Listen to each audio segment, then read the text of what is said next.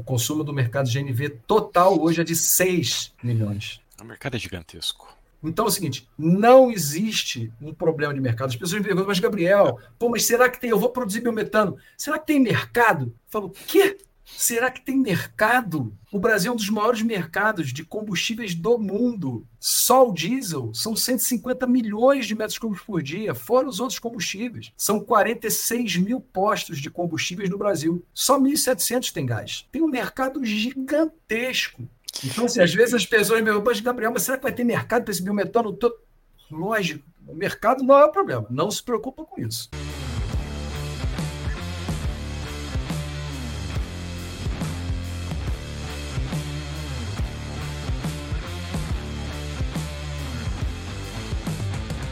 Bem-vindos mais um Doutor Biogás Podcast. Esse aqui é um espaço de gente foda em biogás biometano que certamente vai te trazer boas ideias e boas sacadas. Hoje eu tenho aqui um convidado polêmico no setor, mas muito querido por todos, uma pessoa que eu admiro o posicionamento e que gosta de uma treta entre veículos elétricos e biometano ali no LinkedIn, né? Gabriel Kropsch, fundador da Sinergas e um dos fundadores da Biogás. Gabriel, estava ansioso por esse nosso bate-papo, cara. Seja bem-vindo ao Doutor Biogás Podcast. Cara, bom, primeiro de tudo, obrigado pelo convite, né? A gente, na verdade, se fala já há tanto tempo é, de fazer o podcast aqui. E sempre é isso, é aquilo, não dá, vamos deixar, mas enfim, é isso aí. Estamos aqui agora e é para valer. Muito legal Boa. estar aqui com você. Boa, Gabriel, eu começo o bate-papo com todo mundo aqui, isso é clássico, querendo saber o momento biogás, Gabriel. Então me conta um pouco a tua história, cara, se quiser falar da tua formação, da tua vida, o que, que você gosta. Só me eu quero entender que momento biogás, o biometano entra na tua vida e por quê? Tá. É, bom, a história é um pouquinho longa, né? Mas, é, resumidamente, é, eu estou nesse negócio de combustíveis, vamos chamar assim, ou setor de energia, há 30 e indo para 33 anos agora. Né? Então, eu comecei no mercado em 1991. Então, realmente, primeiro período da faculdade, comecei a, a trabalhar na mesma empresa que eu estou até hoje, a propósito. E, cara, enfim, sempre atuando nessa área de energia, petróleo, gás, combustíveis, uma pegada muito forte de comércio exterior, uh, de desenvolvimento de negócios, né? É, e sempre entrando em mercados que, enfim, estavam em desenvolvimento ou até que não existiam. E um desses negócios era o gás natural. Então, já desde o início dos anos 90, a gente atua nesse segmento, provendo a infraestrutura de compressão, distribuição e abastecimento de gás. E, é... Desculpa te interromper. Em 1991, então você fundou a Sinergas, é isso? Não era a Sinergas, ela tinha outro nome, era uma outra configuração. A empresa uhum. ela foi criada, na verdade, em 1990 por dois sócios.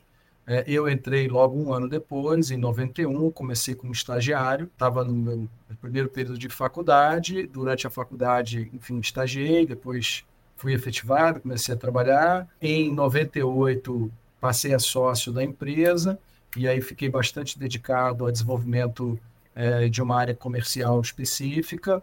Então, sempre nessa área comercial de desenvolvimento de negócios. Uhum uh, dentro desse setor né, de petróleo, gás, combustíveis, energia e mobilidade. Tá?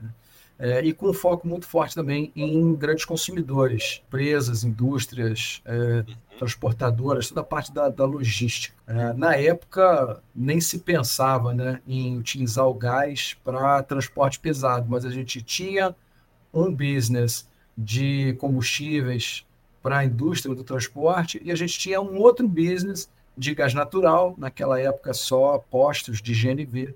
É, uhum. Mal a gente sabia que lá na frente esses dois negócios iam acabar se juntando.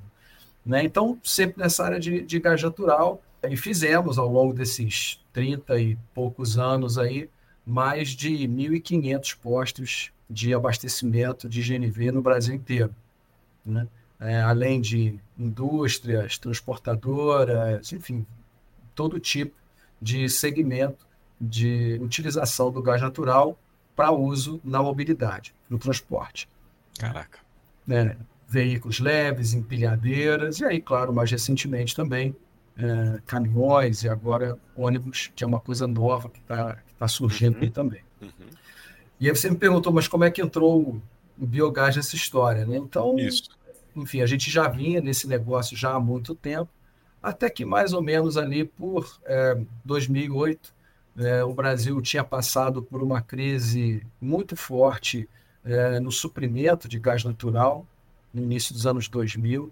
É, o mercado ficou eu diria que traumatizado, né? Tem algumas pessoas mais antigas no mercado é, que até hoje se lembram dessa época, né? Que ah, vai faltar gás, como é que vai ser, enfim. Nunca efetivamente faltou gás natural, mas a ameaça, a suspeita, o receio de eventualmente faltar gás já foi assim um tremendo é, é, um tremendo é, é, é, atraso no mercado Uh, enfim, muitas empresas e muitas pessoas físicas no seu dia a dia né, ficaram com, com, esse gosto amargo né, e esse receio em termos de suprimento do gás natural. Uhum. É, mas, enfim, então a gente viu que, olha, isso aqui é um fator de risco para o nosso negócio de gás natural, de infraestrutura, né, de compressão, distribuição e abastecimento de gás. A gente precisa descobrir novas fontes de gás. E aí, na época, começava-se né, a se falar em importação de gás, o GNL ainda era uma coisa muito distante, começava a se falar de produção de gás natural em campos terrestres, né, os campos onshore, mas também começou a se falar em alguma coisa de um gás a partir dos resíduos orgânicos e tal. Isso eu estou falando mais ou menos de 2008.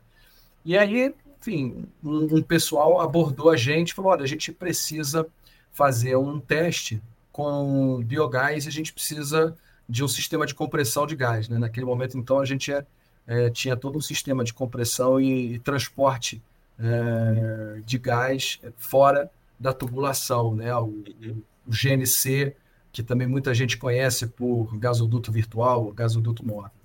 E aí o pessoal bateu lá na porta, a gente precisa aqui emprestado. Tá, mas vocês precisam disso para quê? Não, porque a gente tem um projeto aqui de biogás. De bio o quê? Bio o quê? Biogás. Biogás? O que, que é isso, cara? Aí o cara começou a explicar, o pessoal começou a explicar, não, biogás e tal, resíduo orgânico, decomposição da matéria, bactérias e tal, produzem metano com CO2, e a gente faz uma purificação, uma separação, biometano, e, cara, que loucura, assim, como é que é isso? Não, bacana, vamos, vamos fazer o projeto, mas, assim, a gente não quer vender, nem alugar, nem emprestar equipamento, nós queremos ser sócios de vocês nesse troço. E aí montamos né, uma das primeiras empresas a desenvolver projetos de biogás e biometano no Brasil, que foi a Acesa Bioenergia. Uhum. E a Acesa, enfim, ficou no mercado durante muitos anos, foi uma das empresas pioneiras nesse negócio. Nós, pela Acesa, desenvolvemos alguns projetos muito bacanas que, inclusive, estão aí até hoje é, funcionando. E em algum momento, enfim, é, houve uma diferença de visões entre os sócios da Acesa. Alguns sócios, então, saíram e foram montar seu próprio negócio nós, né, eu e meus sócios, permanecemos e permanecemos tocando a empresa, mas com uma estratégia um pouco diferente, é, muito mais focada na, na, prestação de serviços, que, que era o DNA nosso, é, muito mais do que efetivamente no desenvolvimento né, na operação desses, desses é, projetos de biogás biometano. Enfim, depois, no fim das contas, a, a CESA acabou sendo incorporada, nós já tínhamos essa empresa que é a Sinergás, que trabalhava exclusivamente na parte de, de aluguel de equipamentos. Nós também reconfiguramos, reposicionamos a Sinergás para ser uma empresa focada nessa prestação de serviços muito mais ampla, muito mais, né, enfim, cobrindo realmente todo um portfólio ali de produtos e serviços, e a Sinergás absorveu é, o que era a Cesa Bioenergia. Continuamos com o mesmo portfólio de produtos e serviços, mas agora tudo é, com esse nome. Então, quer dizer, surgiu, uh, o biogás ele surgiu né, na, na, na, minha vida meio que inadvertidamente. Foi como um, um movimento estratégico de diversificação das fontes de suprimento de gás que naquele momento a gente entendia que era um desafio e era um risco para o mercado. E aí decidimos entrar nesse caminho aí do biogás. E teu perfil de inovação, deixando tudo isso muito claro, né, cara? 2008, falar de purificação de biogás. É. É, eu confesso que eu tive a oportunidade de visitar ali a acesa, a instalação de vocês pelo projeto Jeff em algum momento e falei assim, caraca, é, para a época e para hoje, né, continua sendo uma instalação muito atualizada. Eu, eu queria que você comentasse um pouco mais sobre os desafios que você teve nesse projeto. Cara, o que, que é a Sinergas? O que, que, que você está falando de aluguel de equipamento? Como é que você se é. encaixa nesse mercado de biometano hoje? Enfim.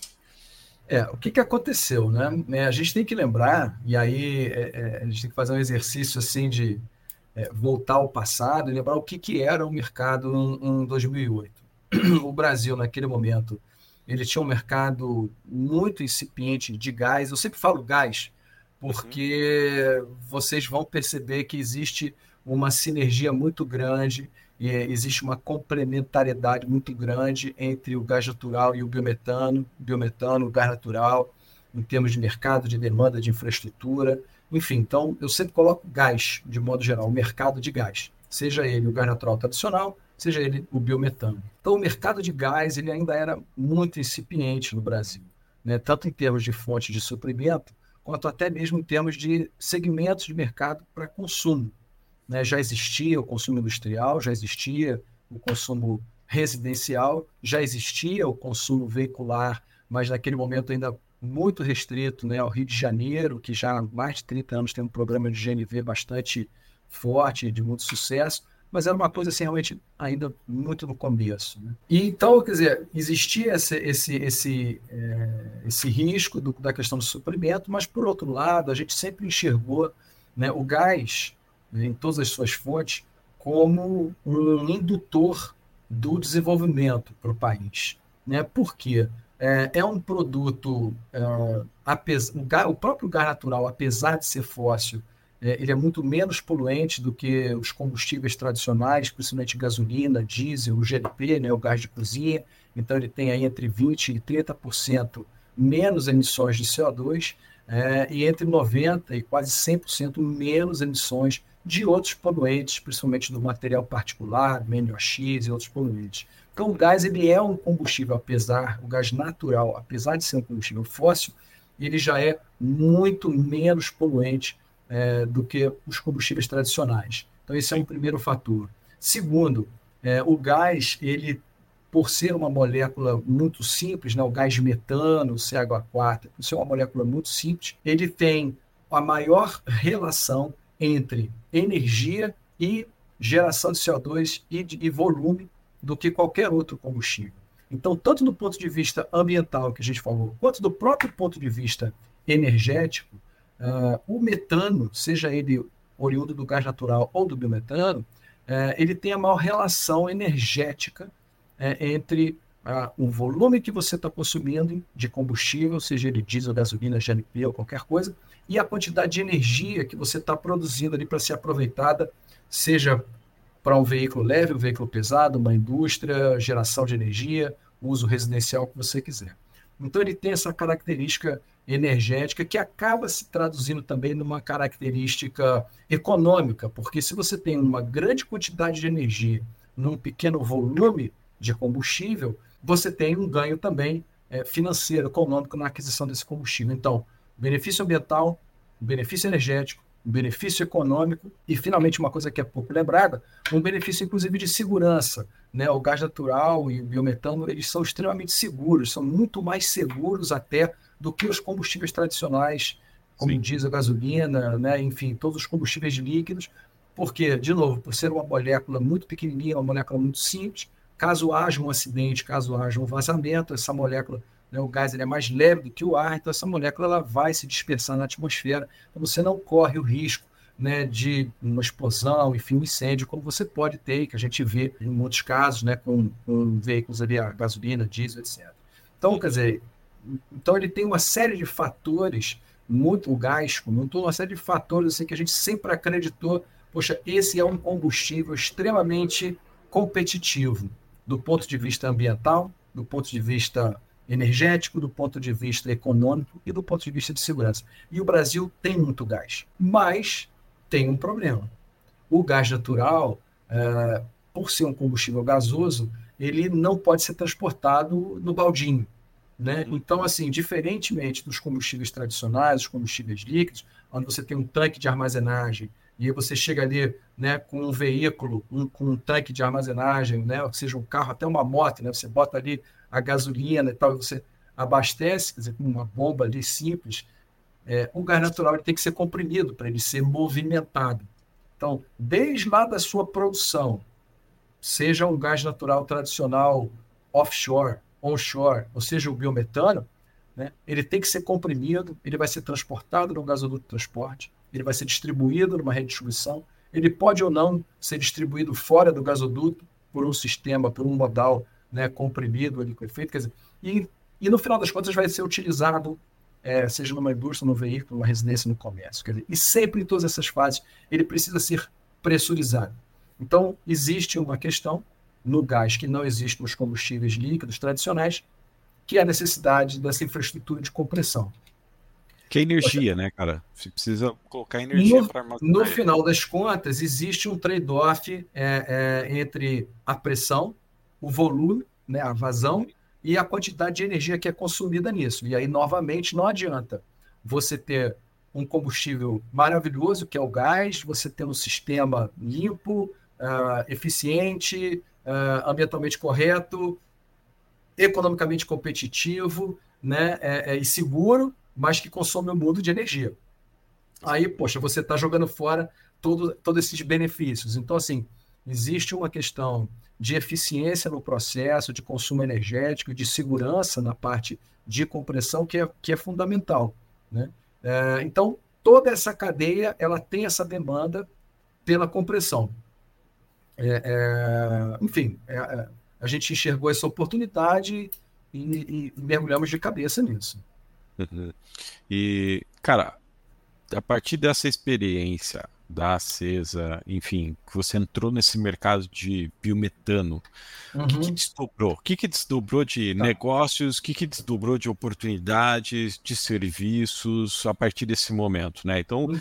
Tá falando que lá em 2008 surgiu essa oportunidade, imagino que Isso. até você consolidar o projeto deve ter passado aí um ano, dois anos, três anos, talvez quatro anos, e, enfim, validou. Tecnicamente está rodando uhum. esse negócio aqui. Isso. Cara, o que, que desdobrou para você de negócios até hoje? Como é que é? Tá, vamos... O que, que é o Gabriel, o empreendedor daquele momento, o que, que é o Gabriel de hoje? É. Então, assim, só é, de novo, né, a gente lembrando o que era esse mercado em 2008. Aí aparecem esses primeiros projetos de biometano. Né? E por que, que eu contei essa história toda do gás natural? A molécula do biometano, que é o metano, CH4, ela é idêntica à molécula do gás natural. Então, toda a infraestrutura, todos os equipamentos, tudo que você precisa para fazer a compressão, a distribuição e o abastecimento do biometano, você tem já na indústria do gás natural. São os mesmos equipamentos, enfim, são as mesmas infraestruturas. Por isso que eu, eu levantei esse, esse histórico todo. Então a gente já tinha essa infraestrutura toda, já atuava nesse segmento. Olha, eu posso pegar. know-how, né, cara? Todo know-how. É, é absolutamente a mesma coisa. A partir do momento que né, o biometano ele já está dentro da especificação é, que o torna ali, então, equivalente, intercambiável com o gás natural, eu posso usar os mesmos equipamentos. Então, a gente pegou todo esse histórico, é, enfim, os equipamentos, essa estrutura e esse know-how, e aplicamos para o mercado de biometano. A gente achou que era fácil, né? Tipo, poxa, já estamos aqui no mercado há um tempão, já fizemos aqui 1.500 postos. Molezinha, né? Mal a gente sabia é, né, onde a gente estava se metendo. Por quê? Primeiro, lá em 2008, quando a gente começou a fazer os primeiros projetos, nós fizemos um, um primeiro projeto na, numa estação de tratamento de esgoto aqui no Rio de Janeiro. Depois fizemos um segundo projeto é, num frigorífico no interior de São Paulo. Enfim, fomos aprendendo. Quer dizer, será que eu posso fazer um projeto de biometano? Não sei. Bom, vamos perguntar. Vamos perguntar para quem? Bom, no nosso negócio, que a gente é, já estava acostumado, quem diz o que, que pode e o que, que não pode é a NP. Fomos a NP. A NP, poxa, então, biogás, bio o quê? Biogás, biogás. A NP falou, cara, não tem nada com isso. Se você quiser fazer, você faz. Naquela época, a ANP era Agência Nacional de Petróleo. Depois é que ela veio ser Agência Nacional de Petróleo e Gás. E é, depois é que ela veio a ser Agência Nacional de Petróleo, Gás e Biocombustíveis. Naquele momento era só Agência Nacional de Petróleo. Então, é, eu, eu brinco assim, eu tenho isso por escrito, tenho uma carta por escrito da Agência Nacional de Petróleo dizendo que eu posso fazer as unidades de, de, de produção de biometano, que a ANP não regulamenta esse negócio. Está liberado.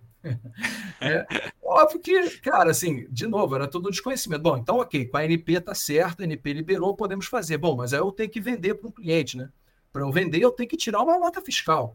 Bom, vamos ver como é que a gente tira a nota fiscal. Bom, vamos perguntar aqui na, na Receita Federal. Cara, então, tem aqui biometano e tal. Como é que eu faço para tirar é, a nota fiscal? Pergunta do cara: bio o quê?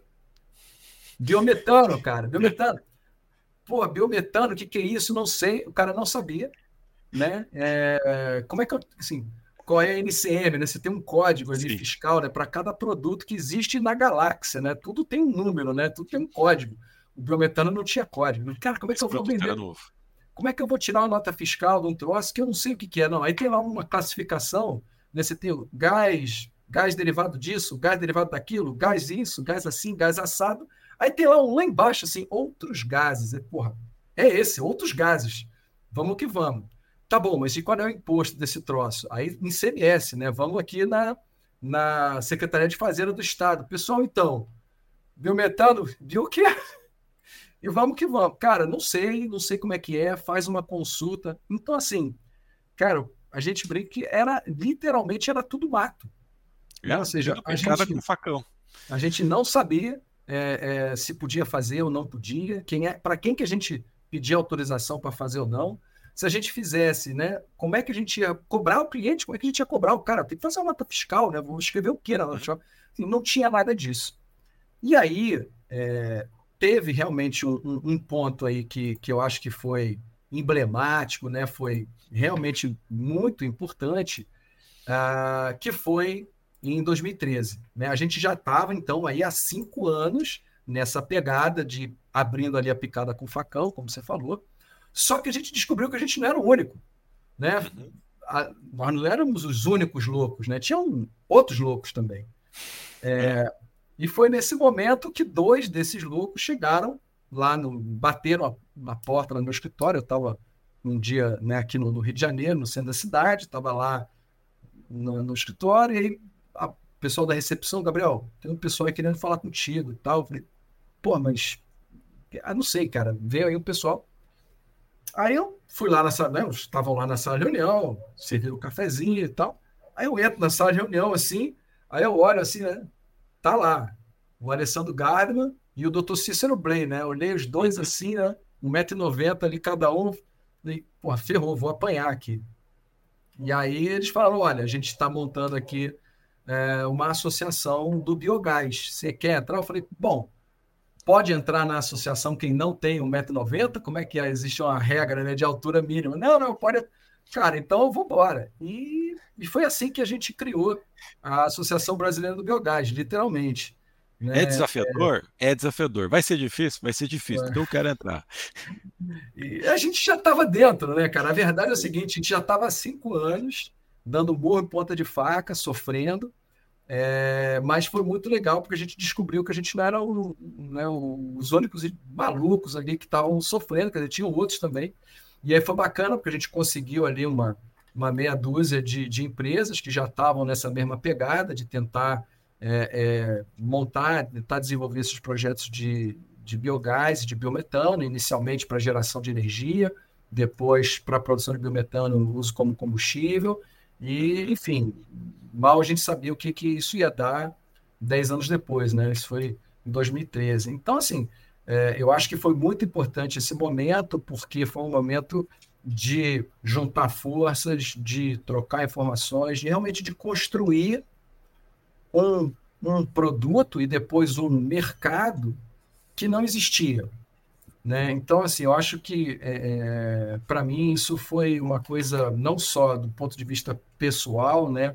em termos de, de, de realização em conjunto com esse grupo né, de pessoas que estavam lá na formação, na construção do Abiogás, mas é, é, até como, como empresa, né, enfim, todos os aspectos aí, eu acho que é um, é, um acho que uma, uma, realização realmente incrível né, que, a gente, que a gente fez, que esse grupo conseguiu fazer. Né, a gente regulamentou é, o biometano na NP em 2017, é, depois é, é, conseguimos que o biometano fosse reconhecido pelo Ministério de Minas e Energia, pela EPE nos seus estudos, né? Sempre o biometano ele estava escondido ali embaixo de, de, de outros ou embaixo de é, outras biomassas, enfim, sempre num bololô ali com um monte de coisa que não tem nada a ver. E a gente conseguiu né, que isso fosse entendido, que o biogás o biometano é, são fontes é, extremamente importantes, valiosas, com um potencial enorme. Né? Isso foi reconhecido no Ministério da Energia, foi reconhecido pela EPE. Hoje você vê todos os estudos, todo o material que é produzido pela EPE focado em, em biometano, enfim. E aí depois é, é, conseguimos uma série de, de vantagens, né, de, de incentivos para o biogás, para o biometano. Então, acho que foi, foi muito bacana esse, essa experiência na, na biogás, né? Mas, obviamente, que enquanto isso, a gente tem que pagar as contas, né? Sim. Então, eh, em paralelo, a gente teve toda essa dificuldade para os primeiros projetos, mas, claro, né, uma, uma curva de aprendizado, de aprendizado uh, e fomos desenvolvendo, né? E hoje, claro, já eu acho que a gente está longe, né, como um mercado de biogás, a gente está longe de uma maturidade, né? Acho que Falta muito ainda para a gente atingir essa maturidade. A gente tem muita rampa, a gente tem muito potencial, um teto aí muito alto ainda. Um mercado Mas, grande a ser explorado ainda. Muito, né? Enfim, a gente hoje aproveita aquela história, né? A gente aproveita menos de 2% do uhum. potencial de biogás do Brasil. Né? Então, assim, o jogo só começou, mas a gente já tem pelo menos todas as regras claras, né? Porque o ruim é você entrar na quadra e você acha que é basquete, mas está todo mundo jogando vôlei, né? Só você que não sabe. Então, assim, cara, você tem que saber quais são as regras do jogo que está sendo jogado. Né? Uhum. Então, isso já está ultrapassado. Hoje nós temos já toda a parte do chamado arcabouço legal, isso já está mais do que é, sedimentado no Brasil, de quais são as regras desse jogo. Então, isso está ultrapassado. E uma Isso coisa é importante. Eu quero fazer só um comentário sobre o que você está falando. E, e, assim, pô, veja que oportuno o nosso momento de biogás, é, de ter pessoas liderando a associação naquele momento, que de fato precisavam destravar é. os seus negócios. E assim, na, nada melhor que o coletivismo, né, que a união de todo mundo para conseguir fazer isso. Todo mundo com um interesse em comum, né, uhum. um propósito em comum para destravar os seus negócios, cara. Incrível. É. É, e aquela história, né, Ricardo? Não é por amor à camisa, a gente acaba se apaixonando por aquilo Sim. que a gente trabalha, né? Não tem uhum. dúvida. Mas no fundo, no fundo, no final, não é só por amor à camisa. A gente está trabalhando para construir realmente um mercado, construir um negócio, construir um segmento da indústria que não existia, e em cima disso, claro, a gente desenvolveu os nossos negócios, a nossa empresa, crescer, investir, contratar, etc, etc. Então, assim. Isso aí na frente, que... né, Gabriel? Tem é, essa, é, né? Tem isso também. O risco claro. e tem a oportunidade de sair na frente Mas, muitas empresas, muitas empresas, empresas que hoje são as líderes do mercado, claro, que são aquelas que estão lá desde o começo, que, enfim, que foram os, os pioneiros, né? Então, isso aí não tem dúvida. Mas eu acho que hoje, como eu dizia, a gente tem essa parte institucional, essa parte regulatória toda muito bem sedimentada, mas a gente está realmente na ponta do iceberg do que é o, o, o, mercado e esse potencial. Então eu vejo que nós já ultrapassamos né, é, na, na, teoria do desenvolvimento das empresas, né, é, tem uma, uma, uma enfim, uma, uma, um conceito né, que se chama do Vale da Morte. Né? Se usa Sim. muito quando a gente fala de novos novos produtos ou novas tecnologias, startups, todo esse mundo da inovação. Né? Então, você tem é, aqueles é, usuários iniciais, né? se chamam dos early adopters, né? são aquelas empresas que são realmente mais engajadas, ou é o sujeito que fica na fila da loja da Apple né, dois dias embaixo de chuva para comprar o primeiro iPhone quando vai lançar o iPhone novo. Né? Então, tem esses malucos. Né? Uhum. É, e isso é um mercado. Mas é um mercado, obviamente, muito limitado em termos percentuais da população. Então, sejam as pessoas físicas, sejam as empresas, é, o conceito é o mesmo. Então, você tem esses, esses é, usuários é, iniciais, e aí depois você tem um, um chamado Vale da Morte, que é onde a maior parte das empresas e a maior parte dos produtos das tecnologias falham. Né? É, eu tenho muito claro na minha cabeça que, como mercado, como produto, o biometano já passou por esse vale da morte. Ou seja, nós já temos uma, uma base legal, nós já temos uma base de infraestrutura, nós já temos aí um, pelo menos uma dezena de empresas em operação, produzindo biometano né, já são seis empresas cadastradas na NP, não existe uma obrigatoriedade de se cadastrar na NP, as empresas que querem, elas podem se cadastrar, então, dessa, dessa dezena de empresas, seis já estão cadastradas, mas nós já temos quase 20 empresas na fila aí para serem cadastradas, então, no total, aí, quase 30 produtores de biometano, uh, e projeções que vamos chegar aí a pelo menos 90 ou 100 produtores até 2030. Né? Então, assim, é um mercado que está em franca expansão, uh, são agentes grandes, empresas muito capitalizadas que estão é, investindo. A gente tem uma série de exemplos aí na mídia, né? não tem nenhuma informação sigilosa, estou falando aqui todas as informações que, que estão na imprensa, né? mas a gente tem visto esses investimentos, negócios de 100, 150, 300 milhões de reais. Quer dizer, estamos falando de um não é mais aquele mercadozinho é, pequeno. Né? Então, assim, o mercado já avançou muito em várias escalas, tanto na escala pequena quanto principalmente na grande escala, na escala industrial. Então, é da mesma forma que é, eu brinco sempre, né?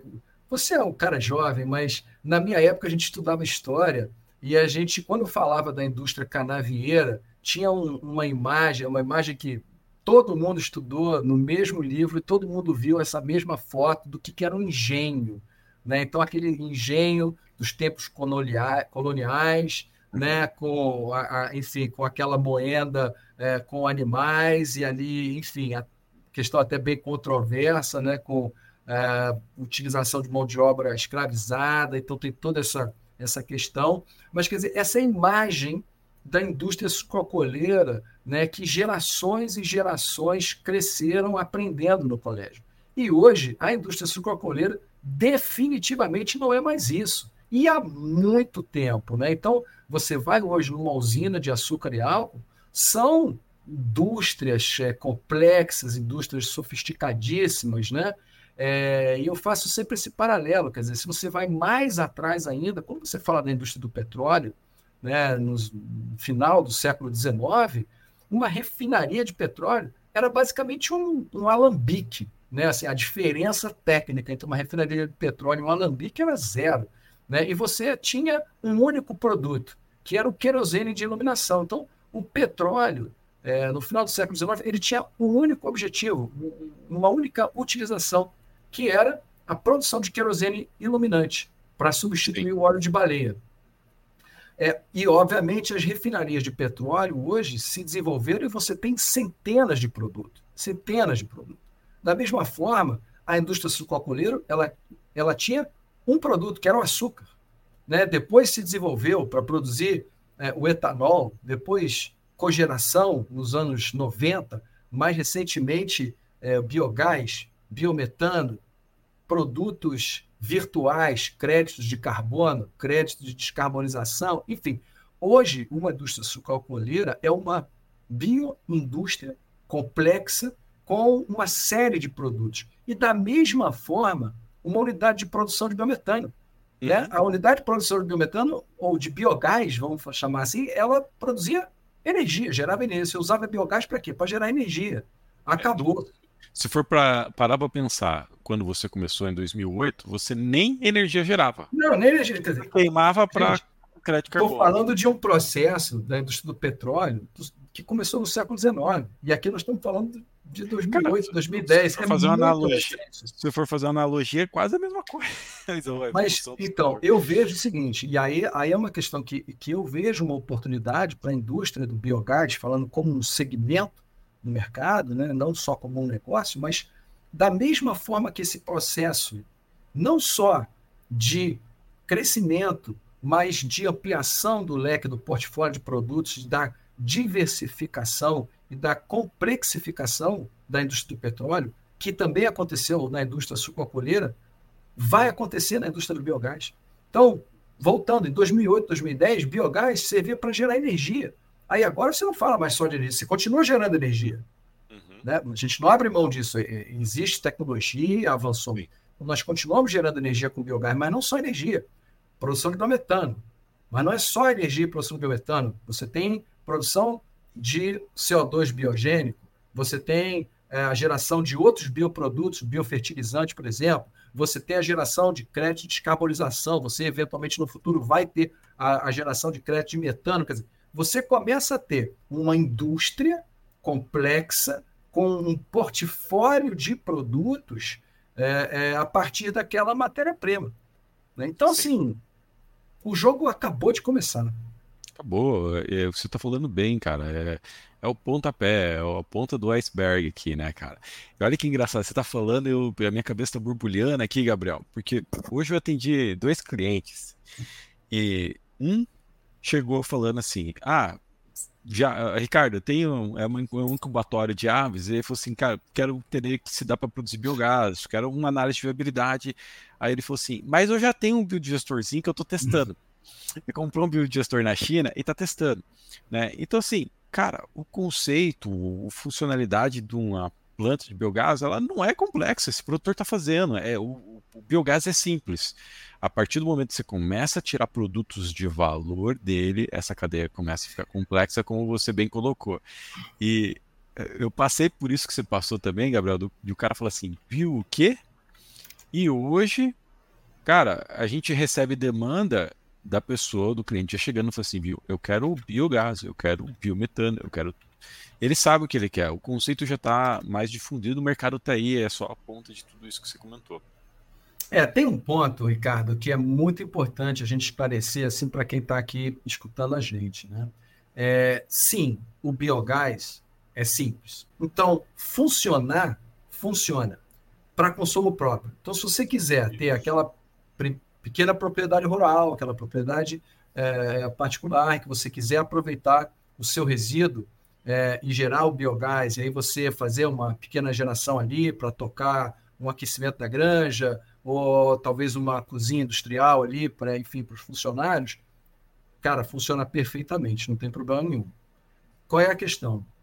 Toda unidade industrial que gera resíduo orgânico, existe sempre um potencial de exportação. E exportação, quando eu falo, não é exportar para outro país, não. É vender para o mercado. Um mercado que está ali no seu entorno ou um mercado que esteja mais distante. Aí a gente tem que ver caso a caso. Sempre existe essa possibilidade. Mas você só consegue vender esse excedente da sua produção para o mercado, seja ele na forma de energia elétrica, seja ele na forma de biometano ou outros bioprodutos, se você tiver duas coisas. A primeira é a confiabilidade na produção. Você não consegue vender um produto no mercado se um dia tem, outro dia não tem. Desculpa, uhum. não vai funcionar. Então você tem que ter a confiabilidade da sua produção. E segundo, a qualidade do produto. Você tem que atender, no caso do biometano, a especificação da Agência Nacional de Petróleo. Enfim, cada produto tem a sua regulamentação. Então, esses dois fatores de confiabilidade e de qualidade, você não pode abrir mão. Caso contrário, seja feliz com o seu alto consumo. Mas se você quiser ir para o mercado e quiser aproveitar essa oportunidade né, e subir nesse trem do biometano, que está passando já na nossa frente, você não vai conseguir se você não tiver esses dois elementos. E aí, Ricardo, não tem jeito. Não tem mágica, não tem jeitinho, não tem experiência, não tem talento, não só tem uma coisa: tecnologia. Então, assim, a tecnologia ela é fundamental se você quiser, e você não é obrigado, mas se você quiser vender o seu produto para o mercado, você tem que investir em tecnologia. Não tem jeito. E vale a pena, seja numa escala pequena, seja numa escala, uma escala gigantesca de centenas de milhões de reais, esse investimento em tecnologia se paga. Por quê? Num sistema onde você tem o controle de fluxo de entrada, controle de fluxo de saída, controle da qualidade de entrada, controle da qualidade de saída, análise, monitoramento, instrumentação, quer dizer, se você tiver todos esses, esses elementos, que, aliás, é o que você tem que ter em qualquer indústria. Qualquer indústria, de qualquer coisa, você tem que saber o que está entrando, você tem que monitorar os processos e você tem que saber o que está saindo.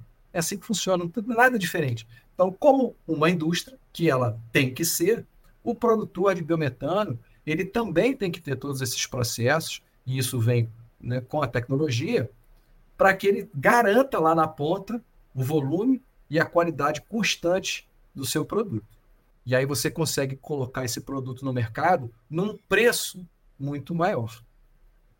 Porque você não tem dúvida, você pode vender um produto com pouca regularidade e com pouca qualidade.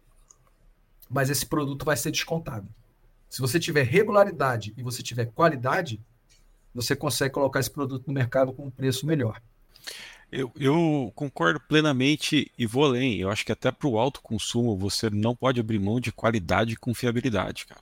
Você está colocando em risco o teu negócio. Eu né? concordo, porque você vai estourar e a gente já viu isso acontecer. E não estou falando aqui de uma pequena propriedade rural, estou falando de grandes operações, de novo, de centenas empreendimentos de, reais, de biogás, empreendimentos de biometano, né? centenas né? de milhões de reais Estou falando de coisas lá atrás, 2010, 2011, 2012, são os primeiros projetos. Pessoal, né, ninguém sabia muito bem o que estava acontecendo. Mas, assim, você tinha fileiras, carreiras de motores, de né, geradores ali, e todos é, é, destruídos pela falta né, de um tratamento apropriado é, do biogás. Então, assim, é, ok, essa é a curva de aprendizado que a gente já passou, entendeu, Ricardo? E a questão é a seguinte: é, Muita gente critica assim também, não, porque isso é tudo muito teórico e tal, eu, eu, eu confio muito mais na minha experiência. É, o que as pessoas é, não percebem é que a teoria de um é a experiência de alguém que veio antes. Sim. Quer dizer, o sujeito fez a experiência, é, anotou os dados, compilou e, e, e, enfim, escreveu aquilo ali. Quer dizer, ele está passando a, a experiência dele para você. Então, as pessoas que contrapõem, né? E aí, é, teoria ou experiência? Não. A teoria ela é experiência, mas é a experiência de alguém que veio antes de você.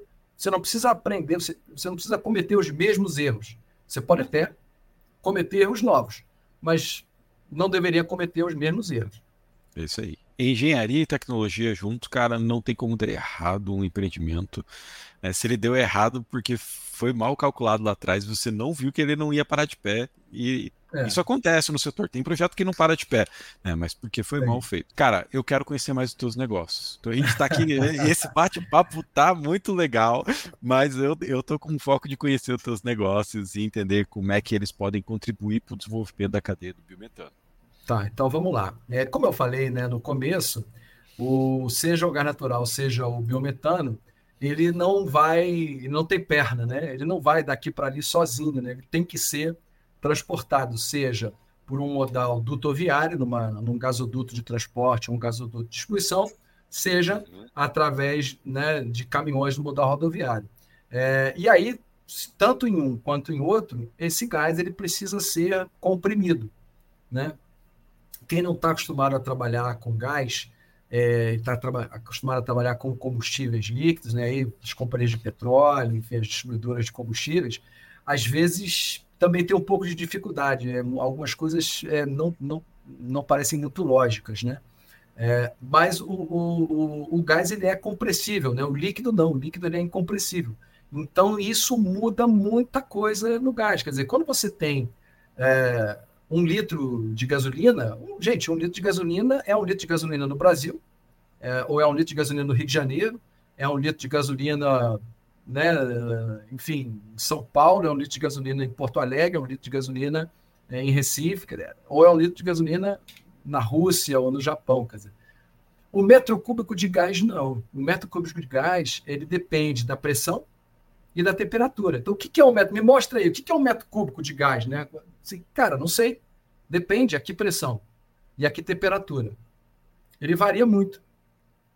É, então, isso tem implicações também, é, não só na eficiência do processo né, de produção, transporte é, e, e, utilização final do gás, então, é, mas também do ponto de vista econômico, da eficiência energética.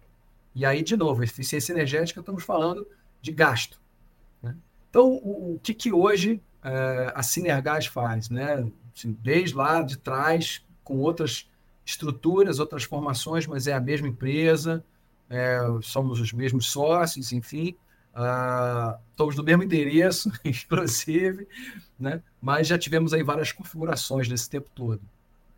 Nós é, desenvolvemos todo um projeto de engenharia, a instalação, eventualmente a operação, seja através da venda ou do aluguel desses equipamentos, para compressão do gás na sua origem e para o abastecimento desse gás também no seu destino. Então, em todos os elos da cadeia, você precisa de compressão. E aonde você precisar de compressão, você tem que ter um projeto eficiente do ponto de vista energético e seguro. Isso é fundamental. A gente está falando que o gás, seja ele o gás natural ou biometano, ele é movimentado né, a alta pressão. Então, um gasoduto, né, para quem não tem essa informação, um gasoduto é, residencial, ele pode ter ali de 2 a 4 bar, duas a quatro vezes a pressão atmosférica. Então, não é uma pressão muito elevada. Né? Alguns gasodutos já operam com 15, 30 bar, já é uma pressão bastante razoável. Quando você tem o transporte de gás num cilindro de GNV ou numa carreta feixe de GNC, você está falando de 250 ou às vezes até 300 bar.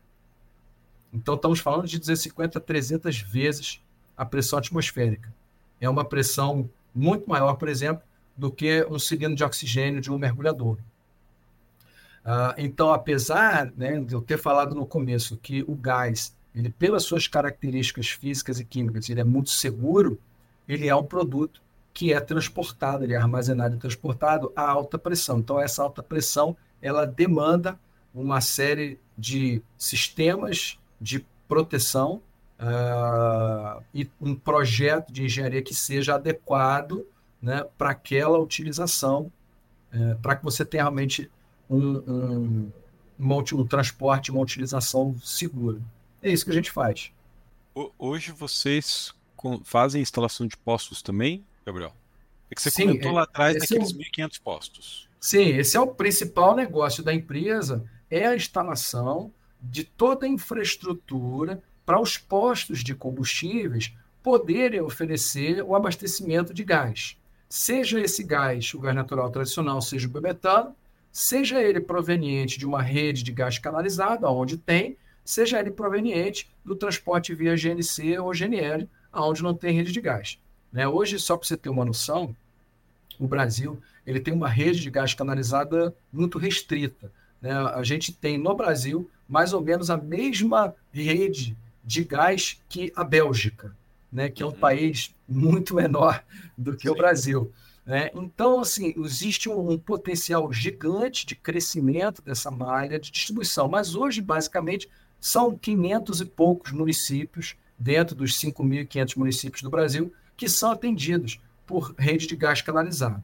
E nesses municípios, basicamente, a gente está falando ali das capitais e de cidades costeiras e alguma coisa ali na, no interior de São Paulo. Né? Basicamente é isso. É, são as regiões que são atendidas pela rede de gás canalizado é, e que então tem os postos de GNV atendidos por essa rede de gás. E no posto você tem que ter uma infraestrutura para pegar o gás daquela baixa pressão que eu mencionei, 2, 4, eventualmente 15 bar, e levar para os 250 bar é, que é a, a, a, pressão é, do sistema de, de abastecimento. E nas regiões que não são atendidas pela rede de gás canalizado, é um sistema um pouco diferente, mas ele também vai pegar o gás que está sob pressão nas carretas, aquelas chamadas carretas feixe, é, esse gás está ali dentro da carreta alta pressão. Mas você tem que ter um sistema no posto para fazer também é, essa recompressão, a retirada desse gás de dentro da carreta e o abastecimento para os veículos. Ou nas próprias indústrias e transportadoras, você faz também um sistema equivalente, onde você faz o abastecimento ali de empilhadeiros, veículos leves, caminhões, ônibus, o que você quiser. Deixa eu ver se eu entendi. Então, o Sinergás hoje ela parte da demanda do cliente, né? Então, geralmente vai ser uma demanda por um abastecimento, é por isso dos 1.500 postos, tal, esse, todo esse know-how de vocês. E havendo a necessidade de trazer para esse posto um, um, gás natural, um biometano comprimido, aí entra toda essa parte de engenharia, projeto, implementação e operação dessa operação de transporte de gás, é isso?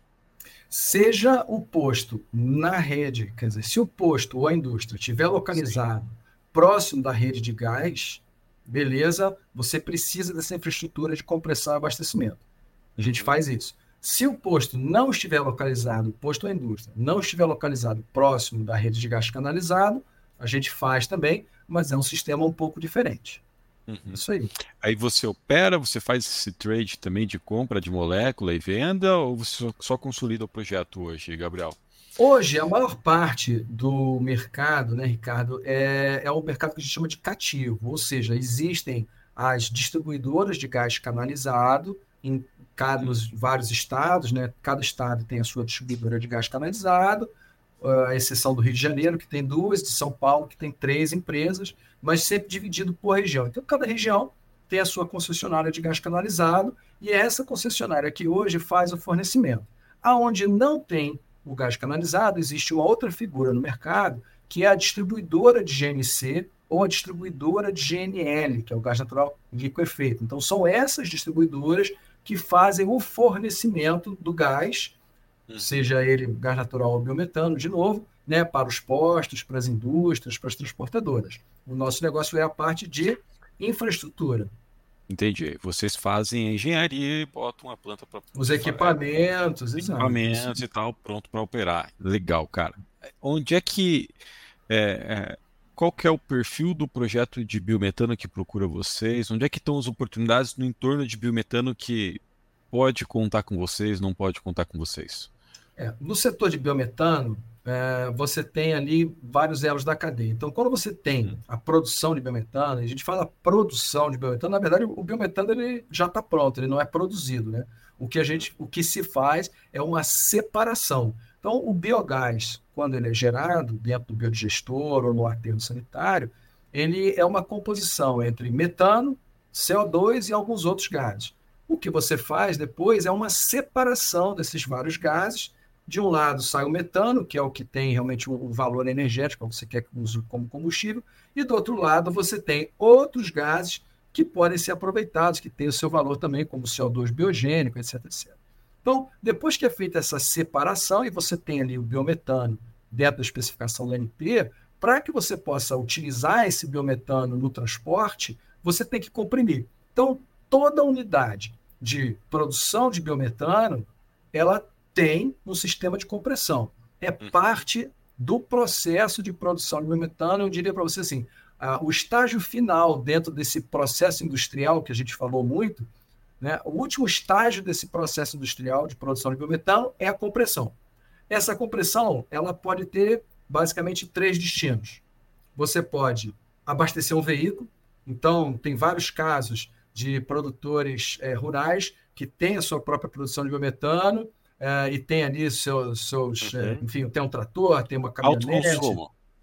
Autoconsumo. Mas você tem que fazer o abastecimento.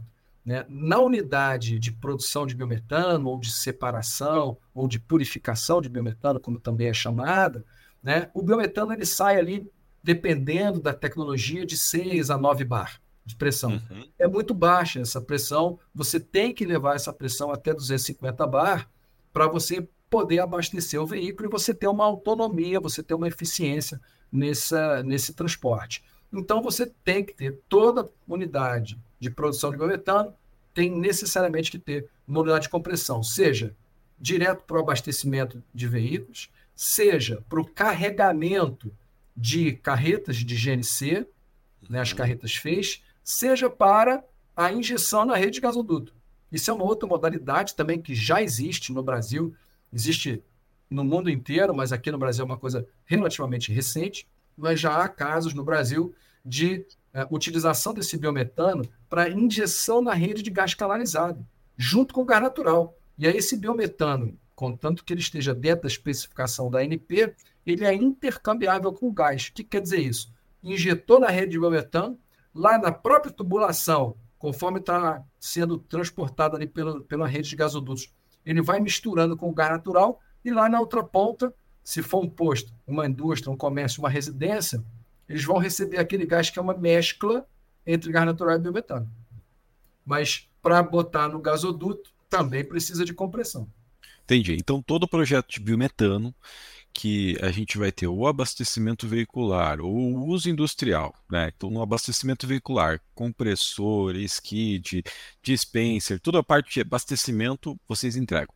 Isso. Independente Exatamente. da escala, ou tem uma escala mínima hoje que vocês estão olhando? Olha, existe uma escala mínima que ela não é nem a questão técnica, é mais a ah. questão econômica, é, seja até para o próprio autoconsumo. Por que, que eu digo uhum. isso? É, aí a gente já entra um pouquinho aqui mais na parte técnica, quer dizer, quem, quem, quem é do mercado vai saber o que eu estou falando. É, existem equipamentos é, muito pequenininhos, isso é uma coisa que começou na Itália, teve algum sucesso, mas uma coisa que também não foi muito para frente. Nos Estados Unidos, por exemplo, não deu certo. Né? É, que eles chamam do carregamento lento ou carregamento durante a noite, né, o overnight, é, que são equipamentos muito pequenininhos, é aquele compressorzinho que fica ali tuk, tuk, tuk, tuk, a noite toda enchendo. Funciona? Funciona, existe, existe, mas é muito ineficiente do ponto de vista é, energético e é muito ineficiente do ponto de vista até logístico. Por quê? Uhum. Dependendo da utilização, né, você tem um veículo hoje é, que roda 200, 300 km por dia, é, tem muitas aplicações que os veículos rodam até mais do que isso. Então, o que acontece? Você tem que voltar com o veículo, abastecer e ir embora. Quer dizer, o veículo não pode ficar um dia operando e o outro dia parado. Quer dizer, Sim não tem como, imagina, você tem que ter dois tratores, né? Um que está operando e um que está parado lá abastecendo, ou, ou, dois caminhões, ou dois ônibus, ou, enfim, não funciona, não é assim que, que, que, as coisas funcionam. Quer dizer, você tem que ter um tempo de abastecimento que seja um tempo de abastecimento razoável. Quanto que é razoável? Tudo bem, depende de empresa para empresa. Né? Hoje no mercado, você tem, por exemplo, para um veículo leve, são, são poucos minutos, isso é menos relevante. Mas para um veículo pesado, um caminhão, por exemplo, se você parar um caminhão movido a gás para abastecer num posto de GNV comum, você pode levar até 45 minutos para abastecer. Quer dizer, são 45 minutos que aquele caminhão está parado ali. Quer dizer, o taxímetro, entre aspas, está rodando. Né? Então, assim, você está perdendo muita eficiência e essa, essa perda de eficiência ela vai para o custo do transporte. Então, é importante né, que o caminhão, o ônibus, até o próprio veículo leve, dizer, ele pare, abasteça e vá embora para operar. Né? Então, por isso que eu digo, esse carregamento noturno, é, ele é muito ruim do ponto de vista energético, mas ele é muito pior do ponto de vista econômico, é, se a gente considera a operação é, é logística como um todo. Claro, se você tem um carro é, para uso próprio, movido a biometano, que você usa para tirar onda de vez em quando, para tudo bem, aí, mas é. você concorda que isso não é um negócio, isso não tem um Sim. foco comercial. Né? Se você tem um foco comercial, você tem que considerar o tempo de abastecimento. Isso aí é, é, é fundamental. Então, existem essas tecnologias de abastecimento lento, mas para uso comercial, é, elas não são viáveis. Então, é, respondendo a sua pergunta. Comercialmente sim, falando, né? Comercialmente falando, sim, existe um, um um tamanho mínimo, um pacote mínimo, que você está falando ali de qualquer coisa é, de abastecimento de é, 10 metros cúbicos, entre 10 e 20 metros cúbicos por minuto. Quer dizer, não adianta muito você fazer uma coisa muito inferior a isso, porque vai ser uma operação muito ruim, né? Então, estamos falando aí alguma coisa entre 150 a 300 metros cúbicos por hora. Vamos, vamos dizer, botar essa faixa. E no limite superior, quer dizer, não, não existe limitação. A gente tem projetos no Brasil de 150 mil metros cúbicos por dia. É, a gente já fez um projeto no México de 400 mil metros cúbicos por dia. Quer dizer, então, assim, não, não existe essa limitação máxima. Aí vai da demanda, né? Tá, você consegue, você consegue, trazer um exemplo do menor projeto de biometano que você tem hoje operando no Brasil? Eu diria que para você, o menor projeto que a gente tem hoje operando no Brasil é no Paraná, que são 1.500 a 1.800 metros cúbicos por dia. Então, é um projeto bem pequenininho. Porque o que, que acontece? Por mais que você fale assim, não, são 1.800 metros cúbicos por dia, mas você não vai pegar esses 1.800 metros cúbicos e dividir em 24 horas. Por quê? Porque ninguém vai ficar ali 24 horas esperando carregar. A Sim. hora que o sujeito chega para carregar, ele tem que carregar tudo em algumas horas e ir embora. Porque, uhum. de novo, senão a gente entra naquela mesma discussão da eficiência. E não é linear, na verdade. Não né? é linear. A, a, não é linear. A parte, a parte do abastecimento não é linear. E, Ricardo, esse, é um erro, esse é um erro muito comum. E não é no mercado de, de biometano, é no mercado de gás de modo geral. A gente é, encontra esse erro frequentemente, tanto do ponto de, é, de vista dos produtores, quanto inclusive do ponto de vista dos consumidores. Não, uhum. o meu pessoal de engenharia me passou aqui que nós temos 10 caminhões, cada caminhão abastece 200 metros cúbicos, então são 2 mil metros cúbicos, eu abasteço uma vez por dia, são 2 mil metros cúbicos por dia. Aham, só que você não vai ficar 24 horas para abastecer os 10 caminhões.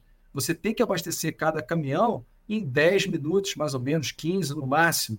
Entendeu? Então, quando você faz a conta da vazão de gás que você tem que ter para você ter uma operação minimamente razoável, você vai ver que a infraestrutura necessária é, é muito maior. Uhum. Então, entendi o raciocínio, perfeito. A gente, a gente dimensiona o posto conforme a vazão pico, a demanda pico. Exatamente, tem que ser. Legal, legal, legal. É...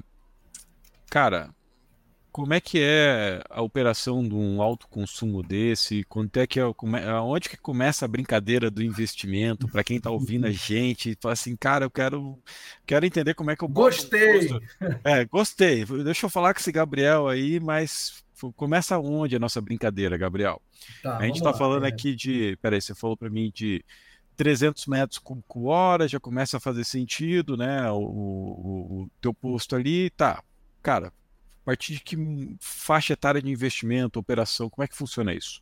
Tá, vamos lá. A gente tem que pensar, é, são, são duas coisas. Então, a gente falou muito aqui, claro, porque é o nosso né, o público está nos assistindo, basicamente de, de, produtores ou potenciais produtores de biogás, de biometano.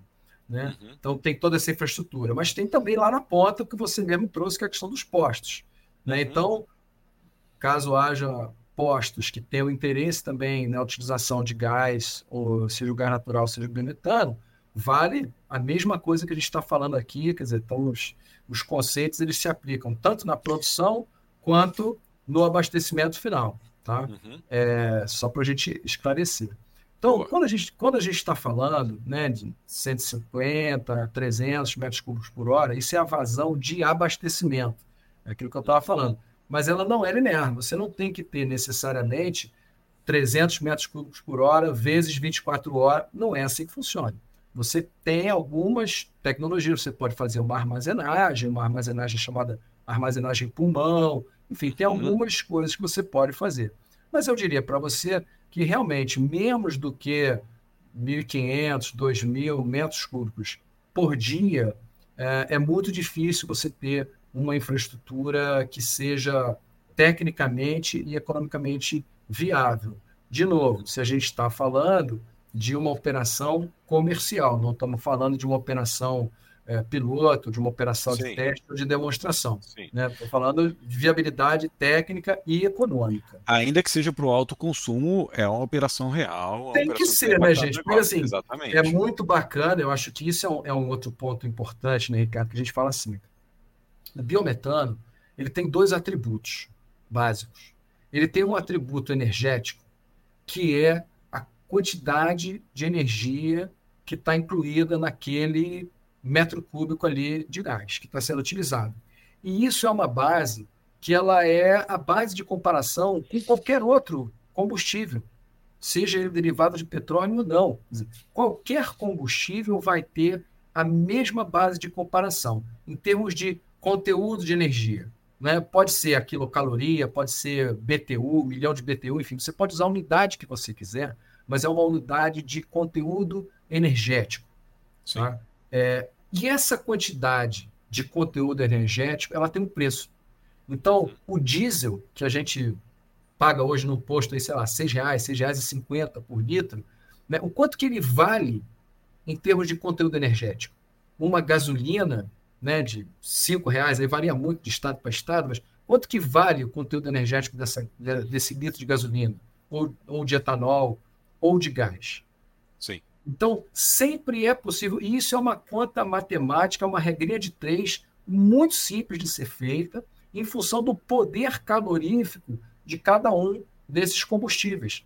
Então, é possível, sim, você comparar a gasolina, o etanol, o diesel, o gás, o GLP, numa mesma base. Então, você quer ver um exemplo muito fácil? Todo mundo sabe que o etanol é, só vale a pena se ele tiver 70% do preço da gasolina. Uhum. Todo mundo sabe, mas ninguém sabe por quê. Por quê? Porque o etanol ele tem 30% menos poder calorífico do que a gasolina. Então, para você, do ponto de vista energético, tá, gente? Por favor, não estou falando do ponto de vista ambiental, estou falando puramente do ponto de vista energético. Então, do ponto de vista do atributo energético, como o etanol ele tem 30% menos poder calorífico que a gasolina, você tem que ter um preço que seja 30% menor, para que na hora que você faz a comparação de reais por unidade uh, de, de, de, de por energia, quilômetro, né, cara? No, no final, final então, essa é uma, é uma coisa um pouco controversa, ah. porque o quilômetro ele varia muito de acordo com o veículo e com a aplicação. Sim, sim, né? sim. É, existe uma metodologia americana que é o litro de gasolina equivalente. O litro de gasolina equivalente é um conceito que ele traz todos os produtos para uma base única, que é o, o poder calorífico da gasolina. Então, ele converte todos os outros combustíveis para o poder calorífico equivalente ao da gasolina e quanto que seria aquele preço por litro de gasolina equivalente. E aí, se você anda 10 ou 15 quilômetros, depende do veículo, depende da aplicação, Sim. depende do teu pé, né? Tem gente que tem um pé mais pesado do que outros. Então, tudo isso influencia, tá? Mas se você traz isso para a mesma base de poder calorífico, você tem uma base de comparação, de comparação direta. Tá? Nessa base de comparação direta, o gás, seja ele natural ou biometano, ele tem mais ou menos 30% mais poder calorífico do que a gasolina. Tá? Então, assim, você extrai 30% mais energia de um metro cúbico de gás do que de um litro de gasolina. Uhum. É claro que no, nas mesmas condições, no mesmo veículo, com o mesmo pé, você vai andar 30% mais quilômetros, vamos fazer assim, isso, um metro isso. cúbico de gás do que com Mas isso é uma aproximação. O que é matemática pura e simples, direta, é a relação do poder calorífico. Tá? Uhum. Então, as pessoas usam esse número de 70% de etanol, mas ele é uma aproximação. Da mesma forma que as pessoas usam que o gás natural, é, o biometano, você, se você anda 10 km por é, se você faz 10 km por litro com a gasolina, você provavelmente vai fazer 13 ou 14 km com um metro cúbico de gás. Por isso que tem essa outra vantagem também econômica que tem que ser considerada. Tá? Por que eu estou falando tudo isso? É, é importante você trazer para a mesma base de comparação, seja para consumo próprio, seja para venda, né, o quanto que vale aquele metro cúbico de biometano que está sendo produzido. E até agora a gente só falou do atributo energético. Esse atributo energético, ele é direto, ele é um cálculo matemático simples de ser feito, né? e você pode efetivamente fazer a conta de quanto você está economizando em relação ao combustível que você está utilizando hoje em dia, seja ele a gasolina, seja ele o GLP, seja ele, enfim, o diesel ou qualquer outro combustível. Uhum. Agora, existe um outro atributo do biometano, que é o atributo ambiental. Esse atributo ambiental, ele também tem valor. E não é o valor que eu quero abraçar as árvores, que eu quero salvar as baleias, não é nada disso. Eu estou falando de valor financeiro. Qual é o valor financeiro do atributo ambiental? É o valor do investimento mínimo que tem que ser feito por qualquer empresa no mundo, porque isso é um mercado mundial, as emissões de gases de efeito estufa afetam o mundo inteiro. É um problema global. Tá? Então, o valor desse atributo ambiental é o investimento mínimo que tem que ser feito por qualquer empresa do mundo para ela mudar a sua operação de um combustível fóssil para um combustível renovável, ou para ela mudar o processo dela de um processo emissor de gases de efeito estufa para um processo com menos emissões de gases de efeito estufa. Quanto que custa para essa empresa fazer esse investimento em mudar o seu processo ou em adotar um combustível renovável? Varia de empresa para empresa. Como é que a gente descobre qual é esse preço mínimo? É muito fácil. Está na internet. São os mercados de carbono. Os mercados de carbono, eles precificam ou eles refletem o valor do investimento mínimo necessário para que uma empresa descarbonize a sua operação. Por que isso? Porque se eu chegar à conclusão que na minha empresa, para eu descarbonizar a minha operação, eu tenho que investir X, e eu posso, no mercado de carbono, comprar esses créditos de carbono e zerar minhas emissões, e isso for mais barato do que X, por que, que eu vou investir X? Eu vou no mercado de carbono e compro os créditos de carbono. Eu estou economizando esse dinheiro aqui. Agora, conforme o tempo vai passando, as empresas que podem investir pouco para mudar as suas matrizes, para descarbonizar seus processos, essas empresas já vão fazendo esses, já vão fazendo esses, essas mudanças, já vão fazendo esses investimentos e vão mudando seus processos e vão descarbonizando suas operações. Então, quem é que sobra? Sobram as empresas que têm que fazer um investimento de 2x. Essa empresa que tem que investir 2x para descarbonizar, ela está disposta a pagar até 2x no crédito carbono. Porque descarbonizar dá problema, dá muito trabalho. Então, assim, se eu tiver um investimento X e o crédito carbono for X, eu prefiro comprar o crédito carbono. É mais fácil. Vou no mercado, compro, zerei minhas emissões. Mas se o meu negócio não der para descarbonizar com X, eu tiver que botar 2X, eu pago até 2X no, no crédito. Por isso que os créditos de carbono, ano a ano, vêm ficando mais caros. É porque eles estão mais valiosos por algum motivo intrínseco? Não é porque as empresas que ainda não se descarbonizaram, elas têm um custo maior para descarbonizar. Então elas estão dispostas a pagar mais. Hoje, o crédito de carbono no mercado internacional tem de 2 a 200, tem de todo preço, tá? Do Uruguai até o Japão, você tem uhum. créditos de carbono com preços muito diferentes. Mas vamos botar uma média mundial nos grandes mercados, Europa e Estados Unidos, ao redor de 100 dólares. Tá? O número varia dia a dia, tem que entra no computador aqui, bota na, na, na, na enfim, faz uma busca e você vai ter quanto que está valendo o crédito carbono em cada mercado. Mas vamos botar um número, 100 dólares. As empresas para as quais vale a pena investir menos de 100 dólares para economizar, né, um crédito carbono vale uma tonelada de CO2, equivalente. Se o seu investimento na sua operação para descarbonizar, para zerar suas emissões é menos do que 100, ora, vale muito mais a pena você investir para você descarbonizar a sua operação e você não precisa comprar.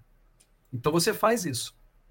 Agora, se o seu investimento para descarbonizar é mais do que 100 dólares por tonelada de carbono, você não vai investir. Você vai no mercado, compra o crédito de carbono e zera sua, as suas emissões. Só que as empresas que o custo de descarbonização é menos que 100 estão acabando, porque elas estão descarbonizando.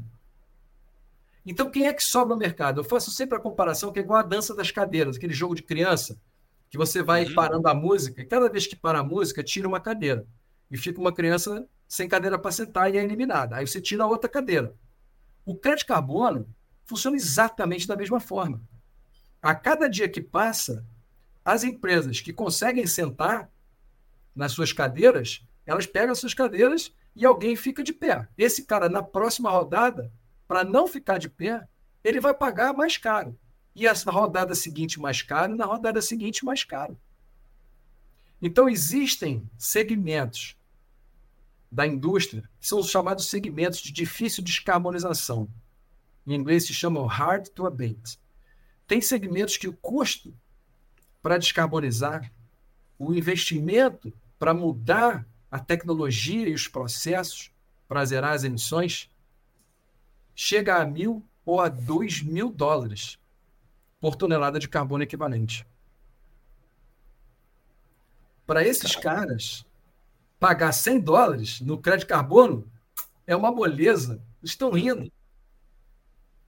Só que, por que, que o crédito hoje vale 100 dólares? Porque tem muita gente que o custo desse investimento na descarbonização é na faixa de 100 dólares.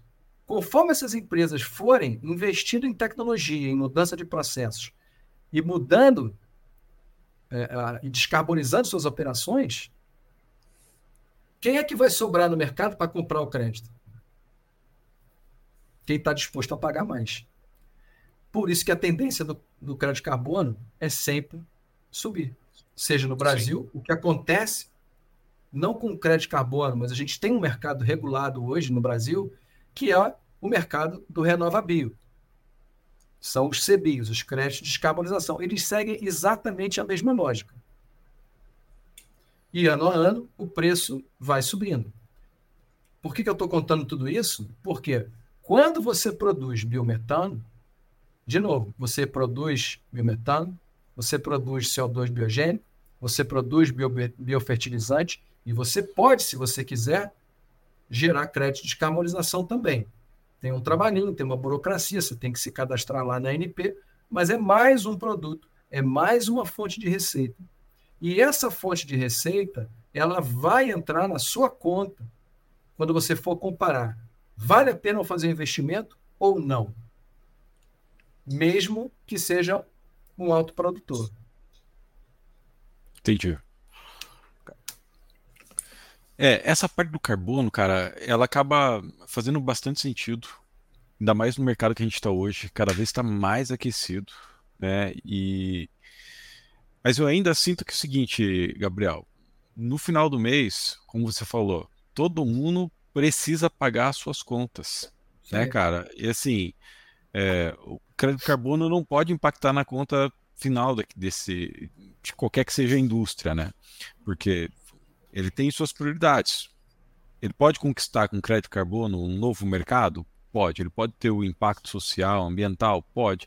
Mas no final da história, a minha empresa tem que fechar com fluxo de caixa positivo, se eu tenho que fechar com fluxo de caixa positivo, né? Então, acho que essa é uma tomada de decisão, dependendo da escala, que ela vai fazer muito sentido, e dependendo da escala, que ela não vai fazer tanto sentido assim, né? É, você acha que esse aspecto do crédito carbono ele pode é, influenciar ou ter alguma interferência? Como, é que qual, qual é a relação que você vê disso, desse ambiente de biometano, crédito carbono, com essa expectativa de abertura do mercado de gás, cara? Tá, vamos lá. O que acontece? Primeiro, são o seguinte, né, Ricardo? É, como você falou, toda empresa tem que dar lucro. A primeira linha de um demonstrativo de resultado é a receita. Sim. E a receita não tem outro jeito. Não inventaram ainda, pelo menos eu não conheço. Tem que vender. Uhum. Sem vender, não dá para ter receita. E para vender, alguém do lado de lá tem que comprar. E hoje o mercado, como você falou, está muito competitivo, todo mundo é, tem que dar lucro, mas existem vários segmentos, de novo, isso é uma tendência, e ela vai se espalhando e vai né, se multiplicando por diferentes mercados. Mas existem determinados segmentos que hoje não é mais uma opção de você comprar um produto sustentável ou não.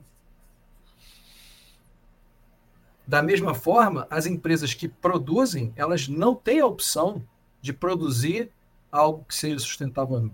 Não existe essa opção. Tem que ser sustentável.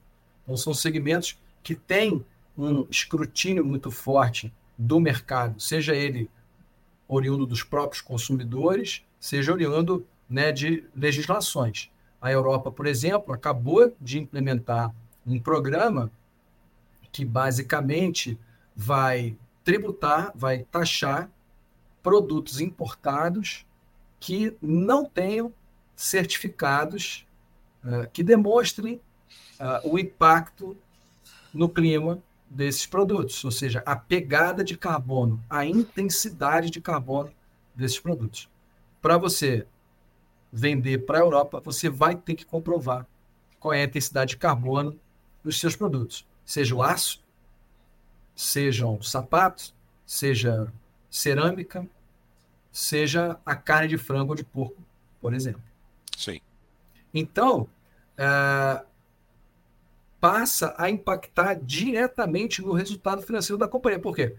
Você não é obrigado para vender a vender para a Europa. Mas se você não puder vender para a Europa, você vai ter que buscar outros mercados que talvez não paguem tanto quanto a Europa. E isso hoje é a Europa. Isso ah, vai se, vai se alastrar. E mesmo dentro do Brasil, já tem determinados segmentos, já tem determinadas indústrias que precisam comprovar a sua redução de emissões de gases de efeito estufa. Então, elas precisam passar essa responsabilidade para os seus fornecedores, porque existe um limite, Ricardo, do quanto que a empresa pode reduzir suas emissões. Cada Sim. uma tem um limite, mas sempre existe um limite. No final das contas, ela acaba tendo que envolver nesse processo os seus fornecedores e muitas vezes os fornecedores dos seus fornecedores. É o caso da L'Oréal, que foi publicado ano passado, né? Sim, exatamente. Tem vários casos. Né? As, as empresas de produtos de consumo, né? cosméticos, produtos farmacêuticos, alimentos, bebidas, todas elas têm essa pressão por reduzir a intensidade de carbono dos seus produtos. Só que existe um limite do quanto que elas podem reduzir no seu processo produtivo. Então, elas vão passar, elas passam a analisar as emissões de carbono dos seus fornecedores e elas passam ou compartilham com os seus fornecedores essa responsabilidade pela descarbonização. Então, se você quer fornecer para uma dessas grandes indústrias, você também vai ter que demonstrar a sua redução de emissões. E aí afeta diretamente a receita. Então, eu acho só importante a gente conceituar né, que não é porque eu quero ser politicamente correto, eu sou extremamente pragmático. Né? Quando muita gente me fala assim, não, Gabriel, mas isso é subjetivo. Nada é subjetivo. Nos negócios, nada é subjetivo. Tudo pode ser objetivado. Tudo pode uhum. ser medido e precificado. Ah, mas Gabriel, tem benefícios intangíveis. Não existem benefícios intangíveis. Todo benefício pode ser tangibilizado, ou ele não é um benefício. Tudo pode ser medido e pode ser precificado. Esse é o meu ponto. Então, não estou falando aqui de ser politicamente correto, estou falando de aumentar a receita e reduzir o custo. Porque você está utilizando um combustível que não só ele é renovável, mas ele, por ser renovável, ele tem, é, ele é oriundo da, da, de resíduos uhum. da, da, sua própria indústria ou da cadeia de indústria é, em que você está inserido. Né? Então, tô com, é, eu tô com uma curiosidade aqui, Gabriel. Esse, esse, eu acho que assim, esse é um ponto fundamental quando a gente fala de sustentabilidade e tal, muita gente tem uma ideia errada sobre o que, que é sustentabilidade. Né? Quando hoje se fala do ESG e tal, cara, o ESG nada mais é do que uma reedição, de que uma roupagem nova para um conceito dos anos 70, dos anos antigos, dos anos 80, é, sobre sustentabilidade, que é o famoso tripé. Então, a sustentabilidade ela depende né, da eficiência, tanto do ponto de vista ambiental, claro, social, claro, mas econômico. Se o negócio não fica do ponto de ver, não fica em pé do ponto de vista econômico, eu desculpo, me desculpe, ele não é sustentável.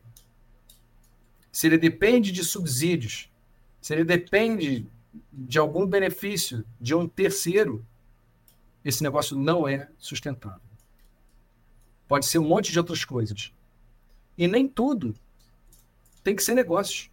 Você pode ter ações filantrópicas, por exemplo, que são maravilhosas, mas elas não são negócios.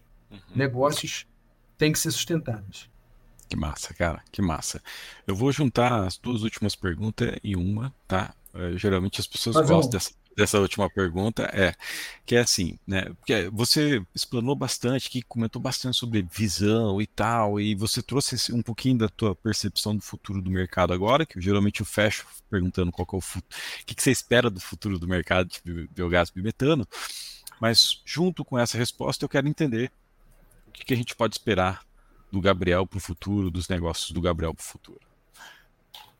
Rapaz, é... Eu, como eu te falei, eu acho que a oportunidade para o Brasil ela é gigante. É... Alguns números para você ter uma noção assim, por que, que eu estou falando isso? Já falamos sobre a rede de gás canalizado, né? Hoje a rede de gás canalizado ela atende 530, 540 municípios, dos mais de 5.500 municípios no Brasil. A rede de gás canalizada ela atende mais ou menos 5% das famílias brasileiras.